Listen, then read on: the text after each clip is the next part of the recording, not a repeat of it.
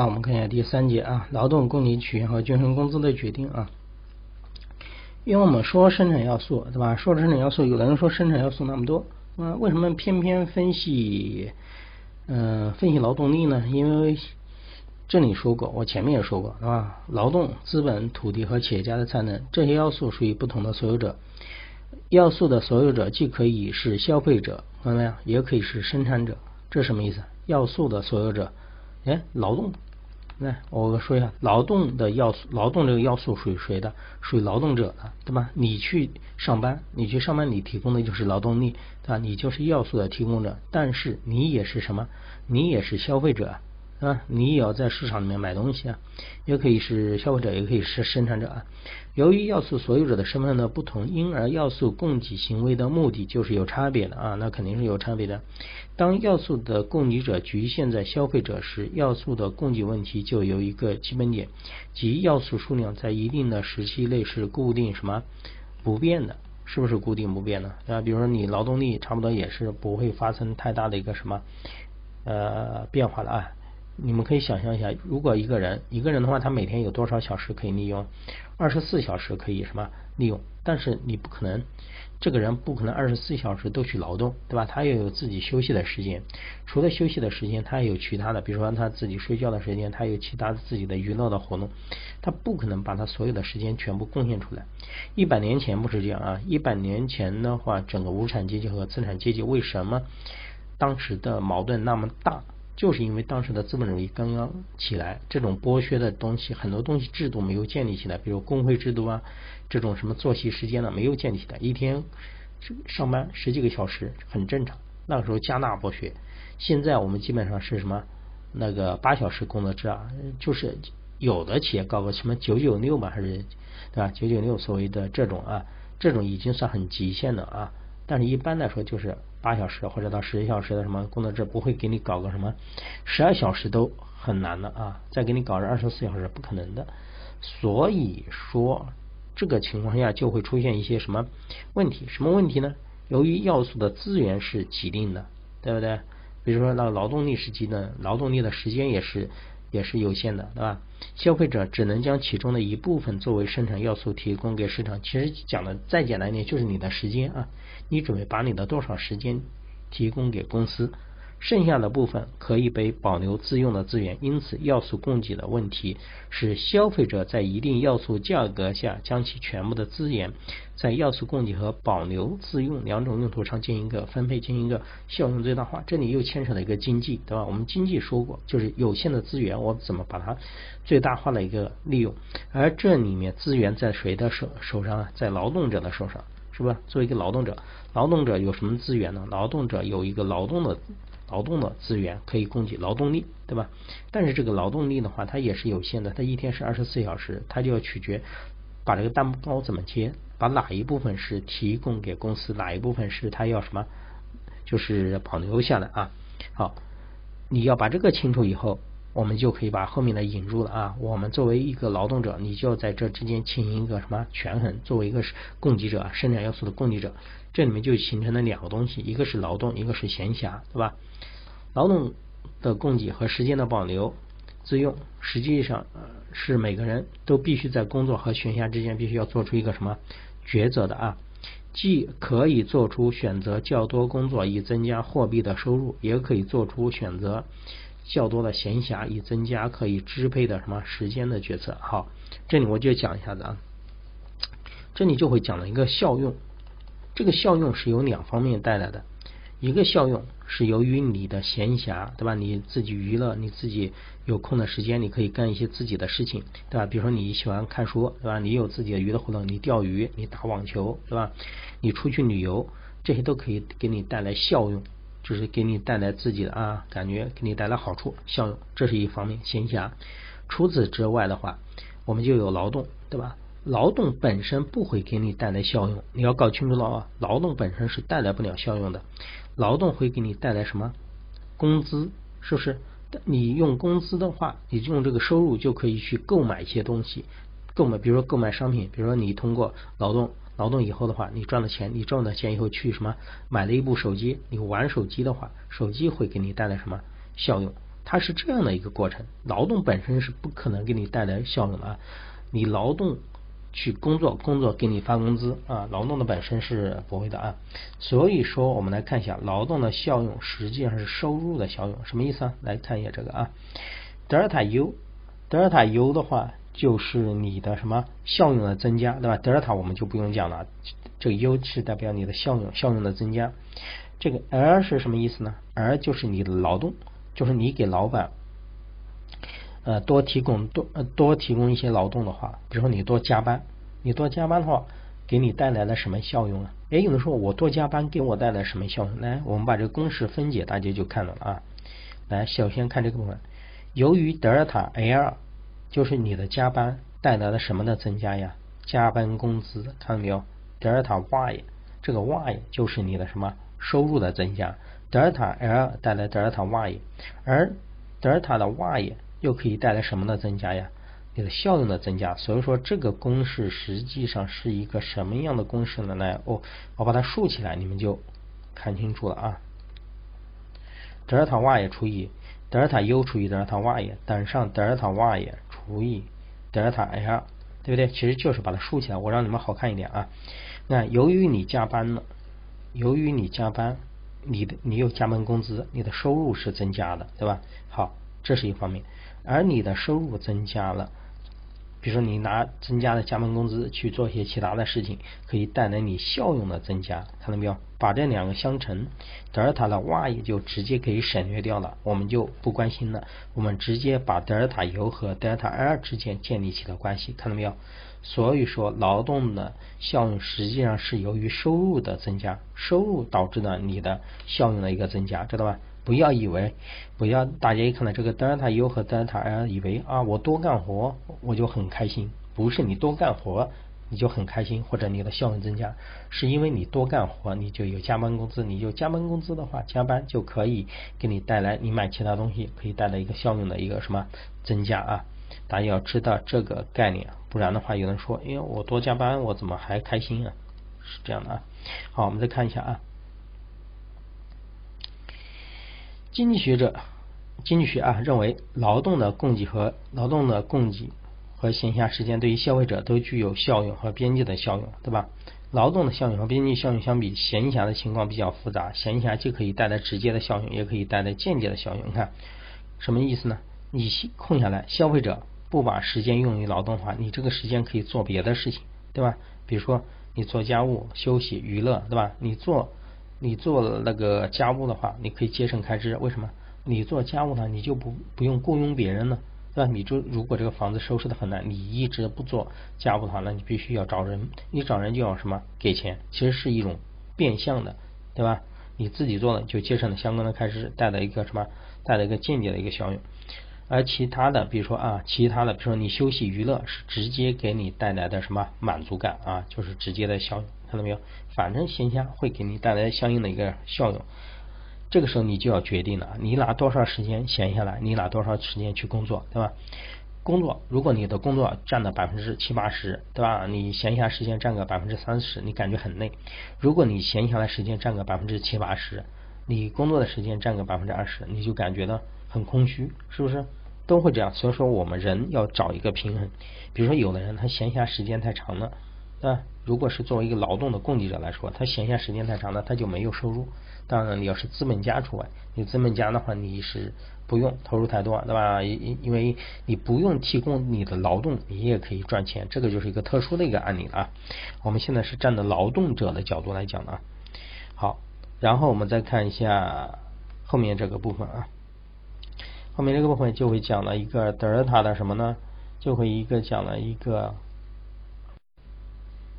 还有一个小 l 啊，其实这是个小 l 的意思啊。我这里写成这个呢，是个小 l 的意思。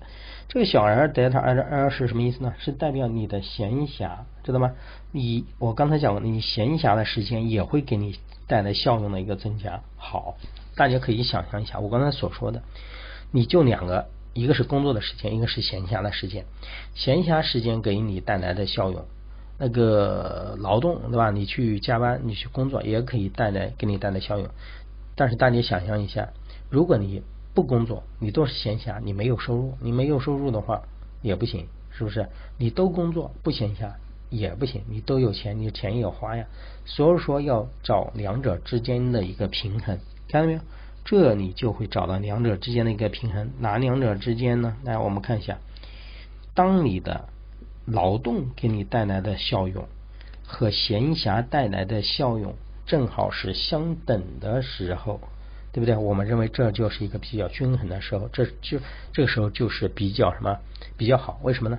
你这个时候再把劳动的时间多一点，对吧？劳动时间有可能带来的效用就会什么？就可能降低，对吧？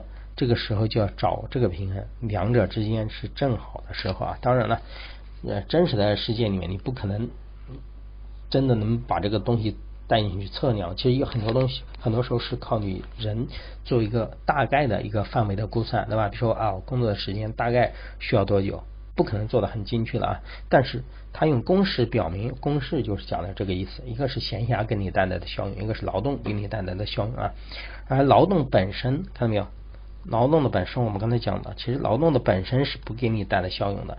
劳动的本身带来效用是由于劳动带来的收入，收入给你带来了一个什么效用啊？要把这三个公式啊结合起来看，看到没有？这个公式就有前面两个公式给它推导出来的啊。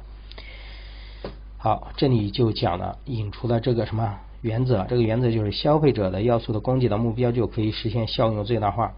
显然，为了获得最大化的效用，必须满足的条件就是劳动的边际效用等于闲暇的一个边际效用。如果不在这个点上面的话，就会出现一个此消什么必涨的问题啊！此消必涨问题，有可能总的效用就会什么降低，对吧？这时候我们要知道啊，这一个劳动供给的一个原则就是这个什么公式啊。我们来看一下劳动的供给曲线啊。其实这个曲线有个很好玩的图，就是五杠二啊，这个是书上的啊，劳动供给的一个曲线。这个曲线大家很少看到这样的啊，有个朝后什么朝后翘的啊，朝后弯曲的一个什么后弯的一个曲线啊。这个曲线大概讲一下什么意思啊？横坐标是 L，，是与你愿意提供的这个劳动，知道吧？就是你愿意给，嗯，就是愿意。呃，提供给公司的这个劳动的时间，你愿意付出的啊？这个 W 是什么意思呢？W 是你的报酬，是吧？W 是 W 是你的报酬啊。这里就有个很好玩的情况，看好了啊，在 R 三的情况下，比如说你看，在 R 三它会遇到两个点，看到没有？哎，有的时候 R 三和这个曲线交叉两个点呢，一个点工资这么少，一个个点工资这么高，这到底是什么样一个意思呢？这个意思其实它这条曲线啊讲的，我们要顺的来看啊，这样来看，你看这个曲线应该这样看。比如说你你是公你是个公司的人呃那个工作人员啊，刚开始的时候你的收入比较少，对吧？你收入比较少的话，你不需要那么多的闲暇的时间，你需要什么工作去获获得什么报酬，报酬然后可以买东西换取效用，对吧？因为你不工作。天天闲暇的时间，你获得不不了报酬，你买不了东西，你取得不了，比如说那个房子租不了，对吧？你吃的买不了，带来不了效用，你必须去工作啊，必须去工作取得什么收入？好，这个时候你就希望自己多工作一点，看到没有？多工作怎么办？随着你工作的增加，对吧？然后你的收入就会什么提升？看到没有？你的收入就会提升啊。但是当工资达到一定程度的时候，当你的工资达到一定程度的时候，再给你加工资。其实你这个时候不想多什么，你其实这时候都不想多提供劳动力了。为什么你不想提供劳动力呢？举个例子啊，看好了啊，如果这个曲线是这样延伸的，是这样延伸的啊，是这样伸伸上去的，是这样伸上去的，就是代表你如果。你如果多提供一点劳动力，对吧？你多增加一点劳动力，你的工资会上升的很快。但这个时候你也不愿意了，为什么不愿意呢？因为为什么你这个时候不愿意？宁可工资什么少一点，我也要，我也要就是减少这个 R 呢？因为我们前面讲过，减少 R 说明你的这个 R 就多，小 R 就多，就是你的空闲时间就多。你这个时候就去可以去干别的事情。我讲这些。讲这曲线，讲这些不懂，我讲一个例子，大家就懂了。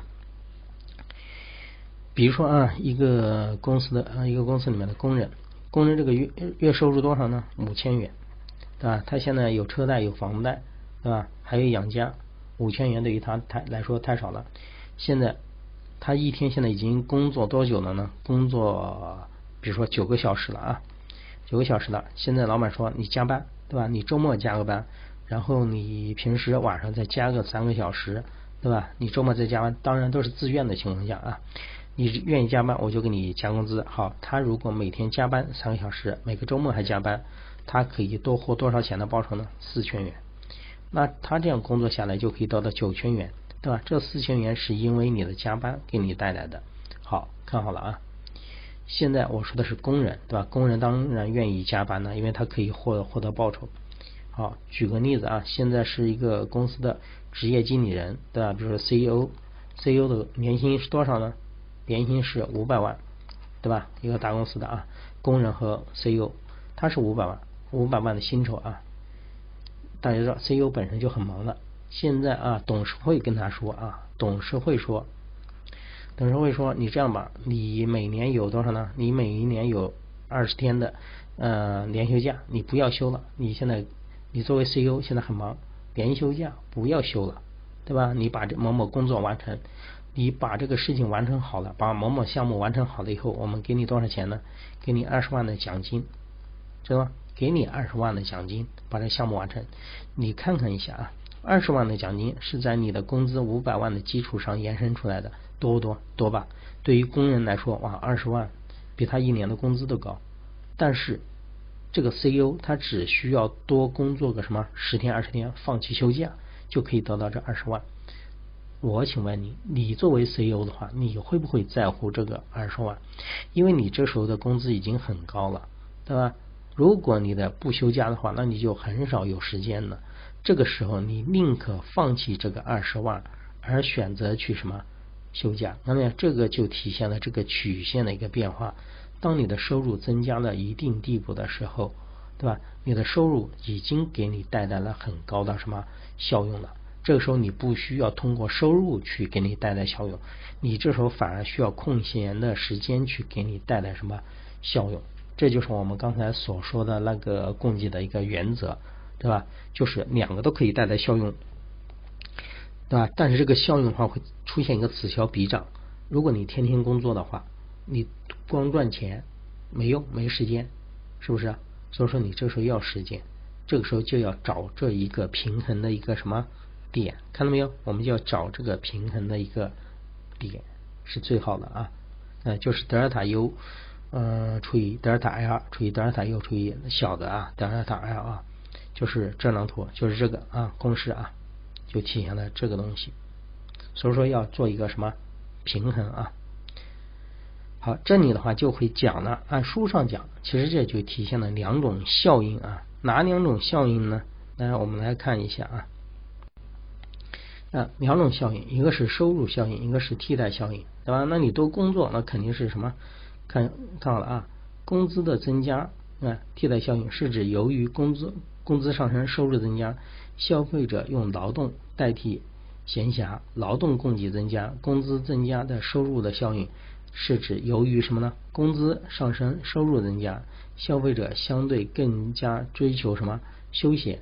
从而减少劳动供给，它讲的就是两个效应啊，一个是替代，一个是收入。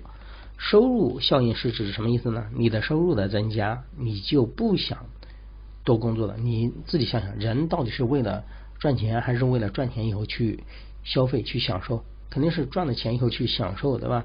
赚钱不是目的，赚了钱以后去能够满足自己的一些什么那个就是。满足满就是满足自己的一些需要啊需求，你才去工作的。其实收入本身，你是想通过赚的钱去什么去休息去休闲，对吧？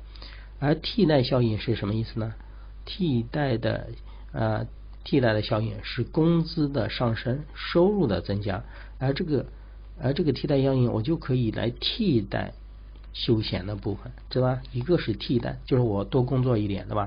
我用多工作赚的钱可以代替啊丧失的一部分休闲，它其实讲的就是这两个意思，一个是可以直接带来休闲，对吧？我收入多了，我可以直接去休闲；还有一个呢，就是替代的效应，对吧？就是工资少的时候，我就是多工作，对吧？多赚点钱。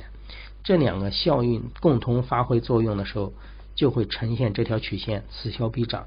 当你的收入达到一定程度的时候，你的收入很多的时候，收入的效应要比替代的效应要什么？要高的时候啊，大家要知道啊。那当你的工资的啊，当你的工资增加了一定相对比较富有的时候，工资增加的替代效应小于收入效应，因为这个时候你只想去玩，因为你有足够的钱了，你就不会去什么，你就不会增加劳动的一个供给了，所以说你劳动的供给量就会减少。这就是我刚才举的两个人的例子啊，一个是工人，一个是什么 CEO，就是这样啊，你就可以想象成这种变化。如果这个工人从工人当一直啊当到 CEO 啊，如果是有这种可能性的，对吧？开始的时候他愿意加班，为什么到后来不愿意加班呢？收入很高了，为什么要加班？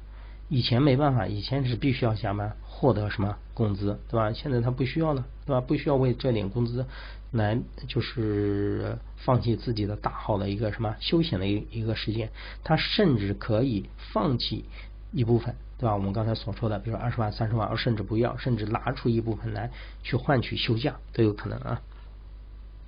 好，这里说的是劳动的一个供给曲线啊。书上还补充了有两个，比如说有土地的，土地为什么是供给曲线？为什么是一条垂直线呢？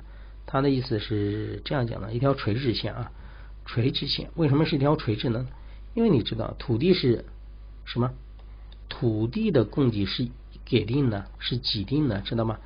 知道吗？你土地的价格基本上，你土地价格，你不说我价格再高，你的土地就会变多吗？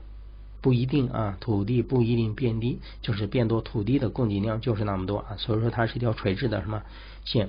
而资本供给在短期内也是一条垂直的线。什么？嗯，为什么说资本在短期之内也是一条垂直的线呢？比如说你现在需要钱，对吧？这个需要资本的投入，在短期之内投放的整个市场的这种货币的资本是给定的，你不能说啊，我多出一点钱，我利息提高一点啊，我利息提高一点的话，我就可以多什么多贷一点钱。它在短时间之内，它的供应是有限的，但是长时间不一样的。为什么长时间它一条后弯的曲线呢？在长时间的来说的话。由于你需求的比较多，那有可能通过利率的调整，通过其他的，对吧？可以改变，可以就是增加整个资本的一个什么供给，大家就减少消费呗，那么？整个市场的资本，大家要知道，整个市场的资本是怎么决定的？是人类创造的财富，创造的财富一部分再投资出去，是吧？一部分投资出去，一部分的话自己什么消费掉。对吧？哎，如果这个时候投资赚的钱比较多的时候，我就可以减少消费啊，对吧？就是把它转移过去啊。所以说长期来说的话，资本是一条后弯的什么曲线啊？这里这两个主要大概介绍一下，书上带的说了一下，说了一下土地，说了资本。我们最重要的还是要掌握劳动的一个供给曲线，为什么是朝后朝后弯曲的啊？一定要理解这个意思，然后结合刚才那个公式啊。就是德尔塔 U 的效用是相等的情况下啊，是最好的一种均衡的一个状态啊。好，这里我们就把整个第五章的内容讲完了，生产要素的一个市场的理论啊，和前面一样，它一定要和前面的章节放在一起看啊，一定要会把一些图要看懂啊，因为里面也介绍了很多的一个概念，还是要理解啊，建立在理解的基础之上。